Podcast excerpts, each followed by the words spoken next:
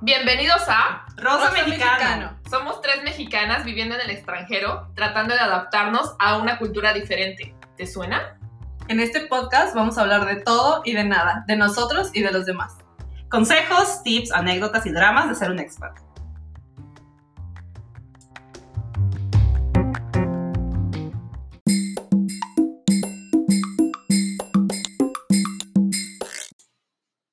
Bueno, en este primer episodio vamos a hacer una presentación breve de cada una de nosotras y vamos a comentar un poco sobre la realidad de la expectativa De vivir en el extranjero. de vivir en el extranjero. Vamos a empezar por la derecha. No nos ven, pero Mariana está a la derecha. Yo estoy a la derecha. A la derecha del padre. derecha. Eh, bueno, mi nombre es Mariana, soy Mariana. Este, y llevo casi ocho años, siete años más o menos, viviendo fuera de México. Eh, estoy viviendo en Hungría y ahora estoy en Suecia. Y estoy muy nerviosa y emocionada de empezar este nuevo proyecto. Qué bonito, qué, qué, de verdad, qué, qué ¿Qué inspirador. palabras? ¿Qué palabras? Bueno, soy yo, Marlene, Marlene ¿Está en Valle. medio? Creo que no debí decir mi apellido. Bueno, eh, llevo tres años viviendo en Suecia y estoy aquí gracias a un trabajo. Y después conocí a mi novio y ahora estoy aquí viviendo las vicisitudes de la vida. Sí, bueno, yo soy Priscila. Yo he vivido en el extranjero desde. Estoy a la izquierda, por cierto. este, yo he vivido en el extranjero desde que tenía como 21 años. Ahorita tengo 28, así que ya ha sido bastante tiempo. Y este, pues sí, llevo dos años aquí viviendo en Suecia. Originalmente había venido como estudiante de intercambio, pero me gustó mucho. Y conocí a un chico fantástico que es mi novio actualmente. Y Oh. ahora estamos viviendo juntos aquí en Suecia. Bueno, y ahora vamos a hablar del el tema de hoy que es Expectativas y realidad. cómo fue. A ver, ¿Qué se imaginaron ajá. y qué pasó después? Ajá. Ay, es una, es una larga historia. O sea, cuando yo pensaba en Suecia, la verdad, o sea, siempre pensaba como en gente rubia, nieve, o sea, todo se veía como que muy idílico en mi cabeza.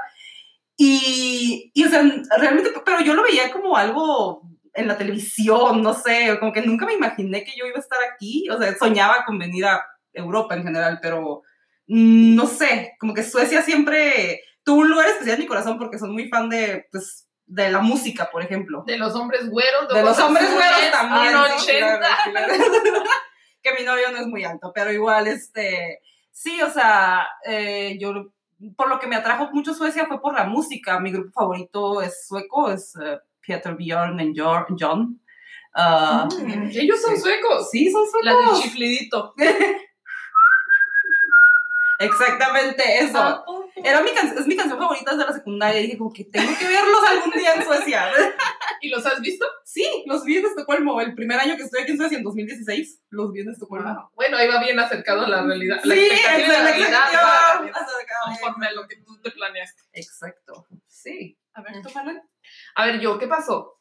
Pues ah, yo ya había venido a Europa en plan de viaje, tres meses hace como tres años, y después volví a venir y pues me quedé a trabajar y como que al principio todo seguía en una onda de viaje, ¿sabes? Como de, ay, divertirme y conocer y tomar fotos y probar todo nuevo, pero ya después cuando pues me di cuenta que ya iba a vivir aquí, es como entré en shock, o sea, temporal como de dos días, pero igual, pero igual fue un shock Shock de dos días. Sí, wow. así como que era como, me tengo que adaptar a una nueva cultura, empezar a, a hacer una carrera aquí o Buscar, buscar trabajo. trabajo, dónde vivir, eh, el nuevo idioma, ¿no? Aparte también, cuando yo llegué, estaba yo trabajando en español y mi inglés, pues en realidad yo creo que no era nada fluido, yo creo que yo hablaba mejor, no sé, tal vez maya que español. no, no es cierto, fue una broma. No hablaba maya tampoco. Eh, pero de verdad hablaba muy mal inglés y entonces trabajaba en español y tenía que entonces, además de aprender español, aprender sueco. Y bueno, al principio sí fue muy difícil, pero después eh, creo que fue un reto que pude lograr y ahora estoy muy contenta con ello. Pero yo creo que tuviste mucha suerte de encontrar un trabajo en español, güey. O sea, Sí. estando en un país que como que nada que ver el idioma y eso. Y... Pero no, pero ¿sabes qué? Aquí Sí. hablan también mucho español porque como el invierno es tan frío a veces, Sí. entonces se van mucho tiempo a, a sí, España todo el mundo tiene su condo en España. Bueno, no, más bien en invierno. Ajá. Sí. Sí, sí, sí, hay mucha gente que habla español, pero yo creo que sí fui muy afortunada. Porque como ya les había comentado, bueno, obviamente los que están escuchando esta vez no lo sabían, pero eh, cuando platico con muchas personas acerca de este trabajo, hay gente que me ha dicho, güey, yo fui a esa entrevista y no me lo dieron. Y es como que, qué suerte tuve, ¿no? Qué suerte tuve que no me preguntaron nada en inglés. Sí. Y bueno, y ahora después eh, de, pues ya de tres años casi, creo que me he ido adaptando bien. Eh, lo que más me ha costado trabajo ha sido la parte del idioma, Sí, a todos. porque ya no es como ser un extranjero más, es como ya con mi novio ya formas parte de una familia y es, a veces se me, me- todavía me cuesta trabajo eh, obligarlos a hablar inglés solamente porque yo estoy ahí. Ajá. Entonces, Exacto. como que mi anhelo es, ha sido siempre, desde que conocí a mi novio, eh, hablar bien sueco y poder tener una conversación Mm. con su familia. con su familia. Más sí, que en la calle y en otros lados, porque mucha gente aquí creo que le gusta mucho hablar inglés, Sí. es con su familia, como que se sienta la comodidad de, ay, ya aprendió. Ajá. Y yo también que- sentir la, la satisfacción de, ay, ya aprendí. Les entiendo. Sí, exactamente. Sí, aparte se me hace como, no sé, de cierta manera hasta una falta de respeto como obligar a los locales a que hablen el, el, el otro idioma, el inglés, Sí, o no sé, no. tu propio idioma. Sí. Que igual lo Sí. siento en la familia, pero yo creo que ya en el ámbito así como fuera, con amigos o en, no sé, bares o conociendo nuevas personas, yo creo que les gusta a ellos mucho hablar Sí, inglés, porque demasiado. además saben como que son muy buenos en ello, Sí. ¿No? Es como, güey, como que les da igual si le- les hablas en sueco o si les hablas en inglés. Porque todos exacto. modos te entienden y te van a, y te van a contestar. Pienso que sí, mi jefa me decía como que, no, pues es que no, es natural, eh, tú habla inglés y no puedes hablar sueco porque, pues es que los suecos somos bilingües. Y yo creo que sí, la gente Sí. que ha crecido aquí, que nació aquí, creció aquí, siempre es bilingüe así. Y bueno, espero algún día aprender sueco. ¿Verdad? Hacer Haciendo la tarea, el- hacer la tarea. Exacto. ¿Y tú, Mariana? Yo, pues mira, no sé, es que, es que es como diferente. Yo, por ejemplo, mis expectativas cuando la primera vez que salí yo de México, que me fui a vivir a, a Budapest, no sé, mis expectativas, yo, yo no sé qué esperaba. Yo la verdad, yo nada más iba a trabajar y no sé qué esperaba. Después de, por ejemplo, un año- Dinero. Dinero. Solo No, dinero y mi amor. expectativa era tener experiencia profesional en el, en, en el extranjero para poder regresar a México y, y poder decir, ¿sabes? Así de, "Ay, yo trabajé en el extranjero y cobrar pues mucho más, obviamente. Sí. Entonces, esa era mi expectativa. Entonces, después de que yo estuve un año en, en Hungría, eh, como que el primer año fue de viajar, fiestas, conocer un montón de gente y así. El segundo año fue así de, ok, pues más o menos, ¿no? O sea, como que me sigue faltando viajar, no sé qué, y así. Ujú. Pero ya el tercer año, ya que estás como más, ¿cómo se dice? Como más este, ubicado, como más en, en rutina, como que ahí es cuando me empezó a llegar el, el, no sé, el extrañar más a mis amigos, a mi familia y así. Entonces como que es muy, es muy, para mí fue como muy raro, muy diferente. Y después cuando me vine para acá, cuando, conocí a Alex y nos venimos para acá a Suecia, eh, fue totalmente diferente otra vez porque fue todo un nuevo cambio, fue volver a aprender el idioma que traté de, de aprender húngaro, pero no. es imposible. No me funcionó.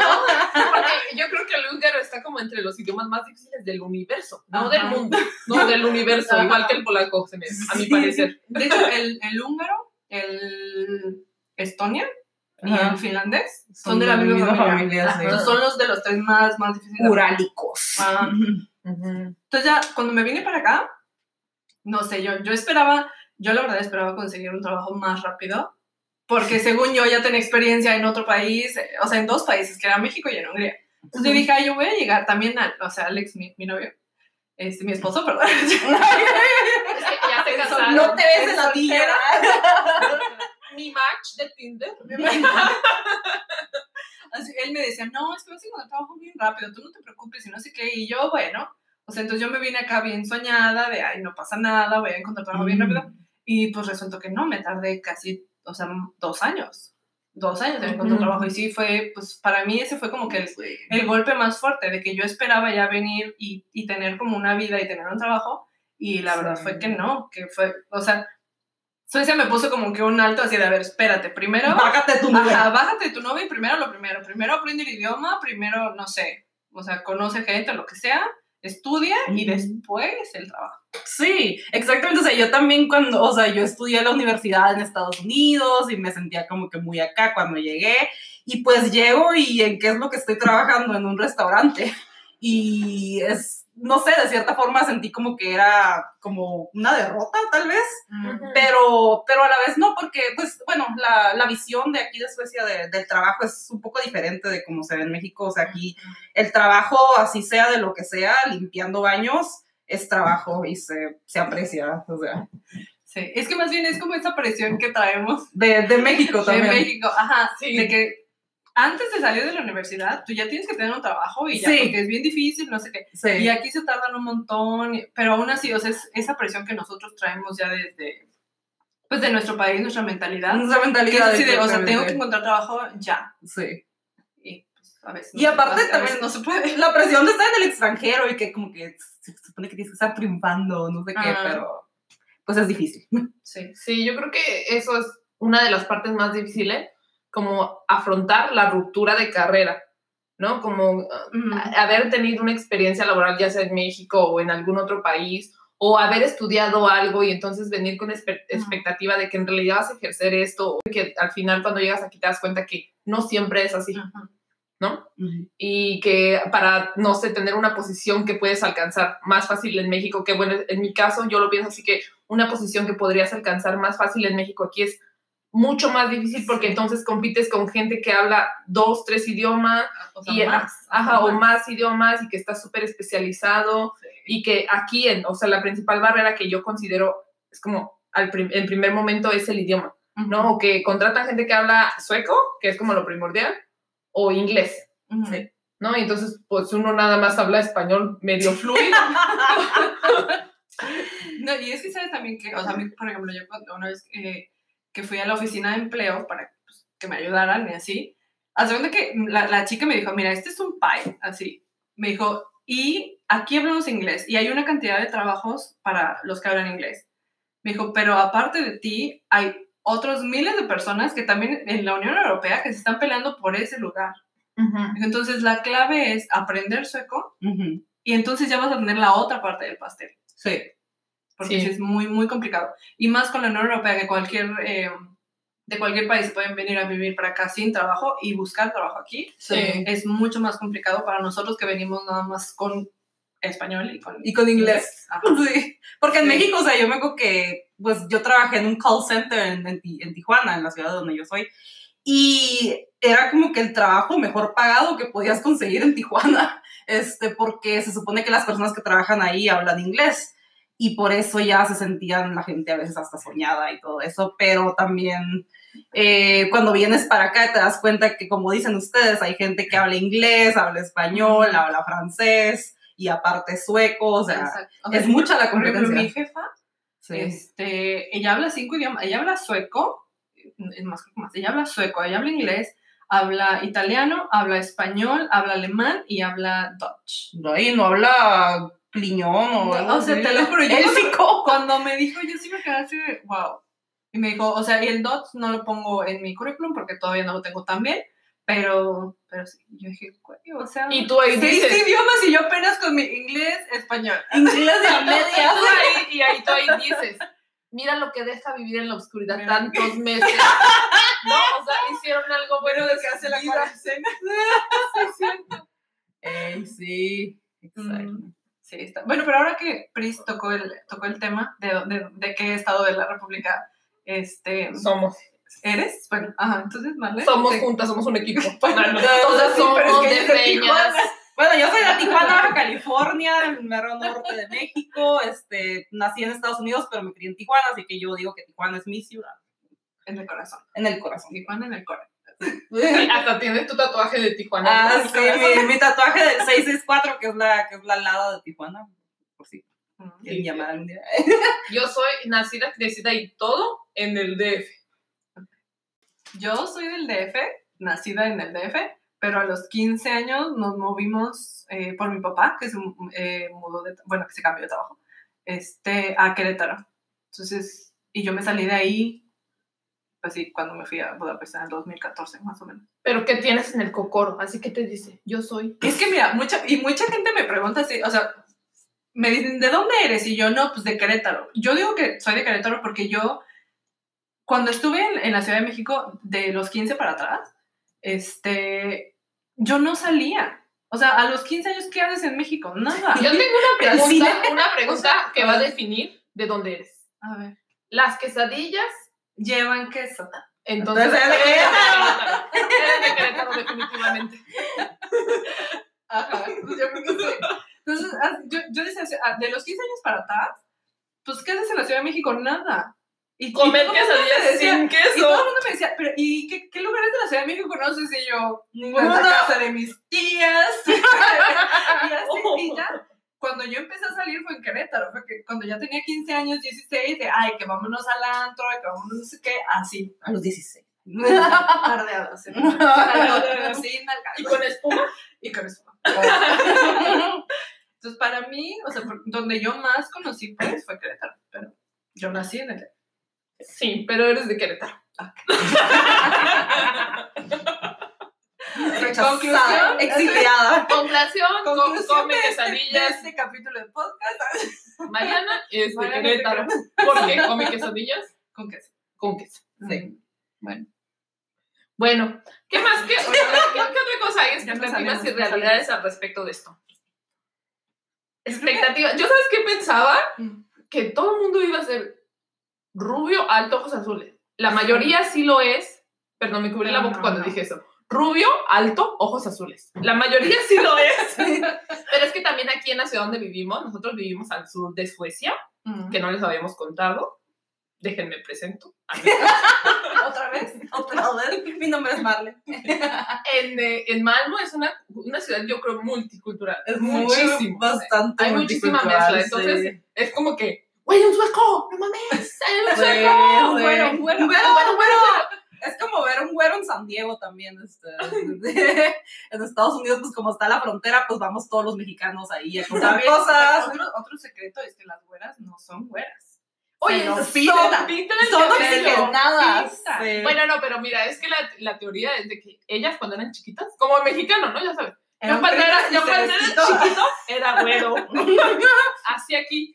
Eh, la- ¿Tú, ves, tú vas a los doggies, a los kinders, Ajá. Y sí son güeritos. y tienen cabecita blanca. Ujú. ¿Sabes qué se le hace súper raro? Perdón por cambiar de tema, pero es que creo que lo tengo que retomar porque está así ligado. Se le hace súper raro a mi novio que los bebés mexicanos tengan cabello. Ay, luego hablamos de esto en otro episodio, pero es un tema muy interesante que tocar. Sí, porque aquí no tienen. Aquí nacen Pelones. pelones sin cejas también. Sí, nunca has visto un bebé sueco. Bueno, No, yo solo vi ya vamos a hacer otro episodio sobre los bebés suecos que son- nacen, nacen pelones y con alopecia. Hay mucha alopecia. Retomando. Sí, retomando, sí. Retomando. Expectativa versus realidad ¿De vivir en el extranjero. Ah, de que todos eran güeros. Y bueno, Ah, aquí hay como mucha diversidad cultural. Entonces no hay tanta gente güera y en muchos lados escuchas hablar inglés y en muchas compañías el idioma de trabajo es inglés. Sí. Sí, sí. Hay en entonces- algunas. Sí. Bueno, sí, en varias, ¿no? Igual prefieren si hablas sueco, claro. Sí, Claro, ¿verdad? Y si naciste aquí, mejor. Es mejor. Pero bueno, esa era una expectativa que tenía, como que voy a encontrar puro güero. Y bueno, aquí no tanto. No tanto en Malmo, pero si te vas como que a los pueblitos y así, igual y sí sigues Igual sí. mucha, una población muy hom- homogénea. Sí. Sí, cierto. Y en el norte de Suecia también, creo. Sí, sí, debe ser. Es que ya la sangre caliente no nos gusta el frío. Venimos No, al sur, al sur. donde, donde todavía alcanzamos un mes. de- No, y aparte porque, bueno, eso también puede ser tema para otro episodio, pero también porque en el sur están como, por ejemplo, tiendas que traen productos mexicanos, hemos encontrado, y luego también, este, como más variedad en comida, comidas de todos lados del mundo, Sí. este, también por eso es que se trae más gente, y obviamente el clima. Claro, que lo- una vez yo fui a un tour aquí de la ciudad, que era como para, sí, de turismo, ¿no? Para como enterarte qué pasó en la ciudad y por qué es relevante Malmo. Y entonces cuando le preguntamos a la guía como, oye, ¿y cuál es la comida típica de Malmo o de Suecia? De Suecia tiene muchísimas comidas típicas que ya retomaremos en otro episodio, pero la chica decía que ella siempre recomendaba falafel. Sí, o sea, el falafel, el falafel, para quien no sepa, es un- una especie de croqueta de garbanzo, podríamos llamarla. Sí, es frito, en- es, es originario de, de Medio Oriente, pero precisamente porque hay tanta población de Medio Oriente aquí en el sur de Suecia, este, el falafel es como la comida típica. Y está súper. Está muy Y que así que hay muchos de los los kebabs. ricos, ¿no? Los kebabs. Quiero un kebab. Yo quería comentar, o sea, otra expectativa, este, con el tema de, de, de venir a Suecia fue que aquí siento que tuve que empezar a, como que de bebé, ¿sabes? Tienes que empiezas, empiezas a hablar, pero también empiezas a andar en bici. Fue mi caso.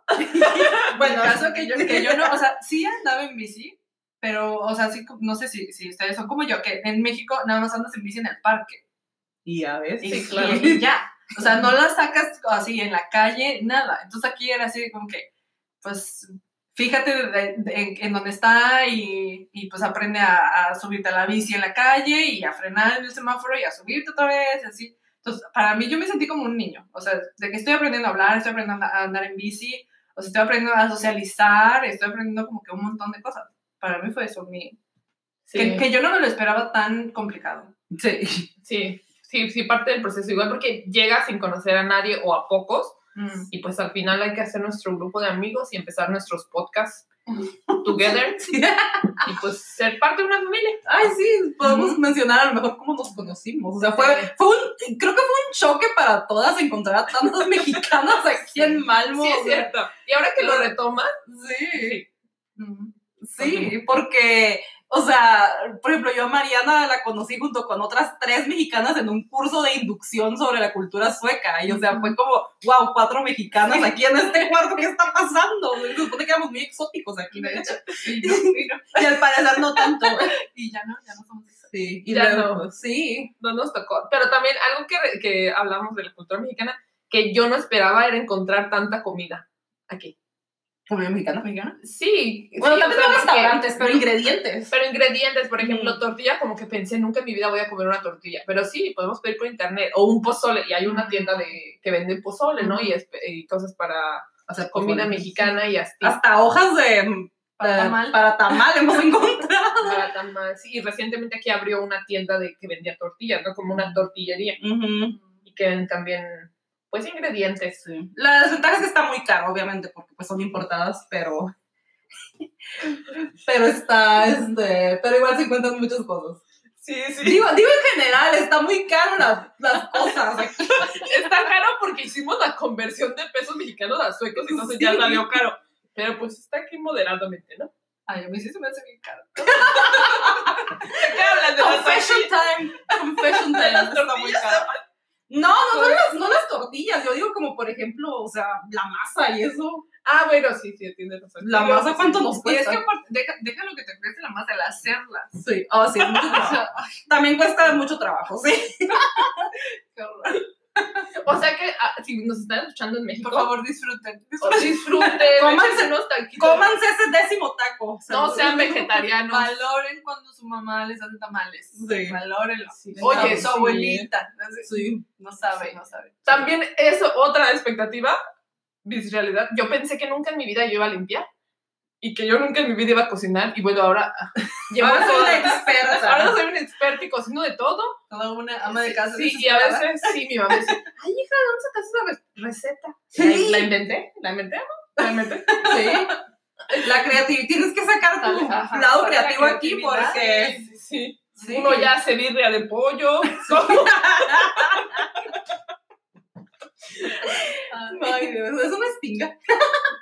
No, Pero con más caldo. con caldito. Sí, bueno. Sí. Pues luego te paso la receta de mi birria de pollo. Este, ya, nos, salimos del tema. Sí. Em, Regresemos. A ver, otra, ¿qué- otra expectativa que tenían y Pues no lo sé. Necesito pensar, o sea, como que me agarran en curva.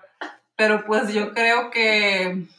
Hasta ni parece que preparamos este podcast durante No, más así dos preparamos meses, tres mucho. meses.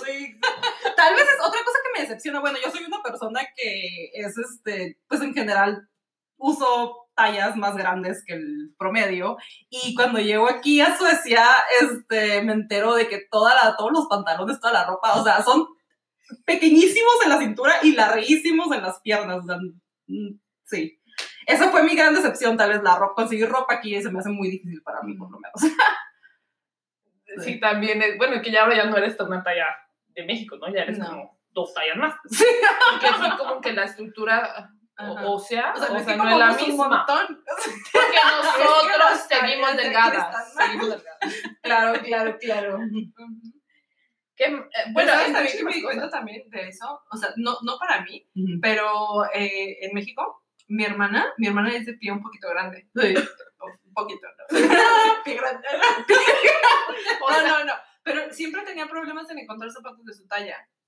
Porque pues son, que son como cinco. A partir de cinco ya casi no encuentras. Y aquí sí, aquí a partir de cinco, Es siete, el mínimo. O sea, y aquí hay un Sí. montón, ¿no? Porque pues tienen las... Sí, es cierto. grandes. Sí, es cierto. Eso me, yo también tengo el pie grande, como diría Mariana. pues yo soy talla 6. Pero a la vez, a la vez, no me ven por ahí, pero yo mido unos 70. Entonces Ay. tengo justificación de ser talla 6. Bueno, sí unos 70, Mariana. es que yo tuviera de mi tamaño y yo soy unos 65. Pues medí unos 70. Ah, bueno. Y con zapatos unos 72. Bueno, pero sí, allá en México me pasaba esto de que cuando veía reas, ¿cómo se dice? Eh, Rebajas. Rebajas, yo siempre iba y encontraba los zapatos que yo quería porque soy talla, pues sí, un poco grande, ¿verdad? Nadie se los llevaba allá. Ujú. Y ahora aquí voy y pues no, triste realidad aquí ya. Ya, Todos ya se fue, ya se acabaron. Son los primeros que se van. Ajá. Sí. Sí, cierto. Sí. Pues. ¿Qué otras expectativas? Uh, tengo muchísimas. Como por ejemplo, que los güeros no saben bailar. Sí, la mayoría no sabe. bueno, La mayoría no sabe. Pero sí, no, no. O sea, no pero no, o sea, no. No, no venías a, a Suecia así de. O sea, yo ya voy. Voy a bailar bachata. ¿no? No. Ah, en, ese, en ese mismo tema, o sea, también las fiestas son muy diferentes aquí que en Ah, México. bueno, o sea, aquí las fiestas son como ya cinco personas, ya se puede hacer considerar una fiesta grande, no sé, y es Ay, platicar. sí, cierto, sí. Sí. Y. Yo una vez le pregunté, ¿cuál es, o sea, cuál es la fiesta más grande de la que has ido? ¿Cuántas personas había? Y él me dice, así como que pensó mucho y me dice, 25. Esa es una cena familiar en México. Ay, Sí.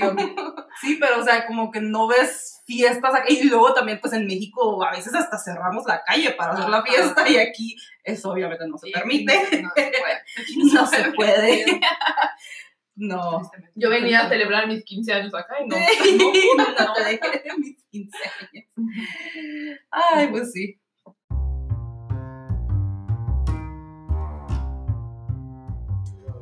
Bueno, y ya para finalizar, les tenemos algunos consejos acerca de cómo sobrellevar nuestra realidad cuando esta no se acerca con nuestra expectativa.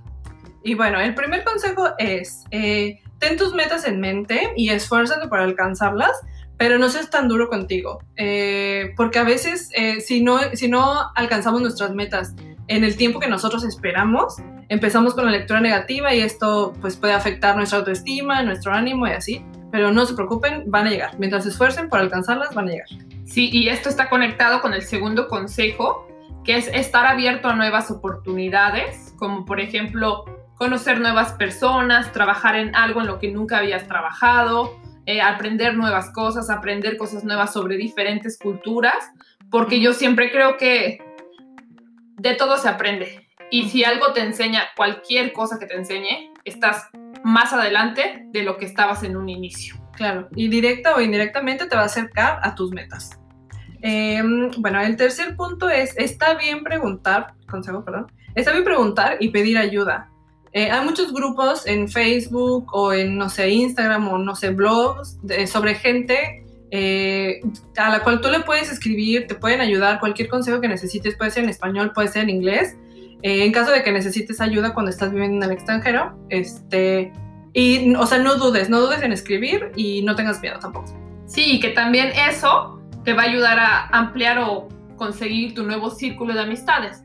Y también que no siempre estás, que no estás solo, pues. Que hay mucha gente que ha venido a este país y que tuvo las mismas dudas que tú y que tal vez la resolvió de un modo que tú ni siquiera has pensado y si no preguntas, nunca lo vas a saber. Exacto. Y bueno, el punto número cuatro es mantener contacto con tu familia y amigos en el país que dejaste, que abandonaste, pues. Y esto siempre te va a ayudar porque a veces uno cuando se muda a otro país pasa por muchos duelos, como la pérdida de carrera o no sé, el alejamiento de tus familiares, muchísimas cosas que pueden pasar. Y una voz eh, conocida siempre reconforta. Sí, claro. Siempre es bueno, siempre es bueno mantenerte en contacto con algún ser querido o algún familiar, este, porque a veces te da el bajón, te sientes solo, pero siempre es bueno eh, hablar con alguien.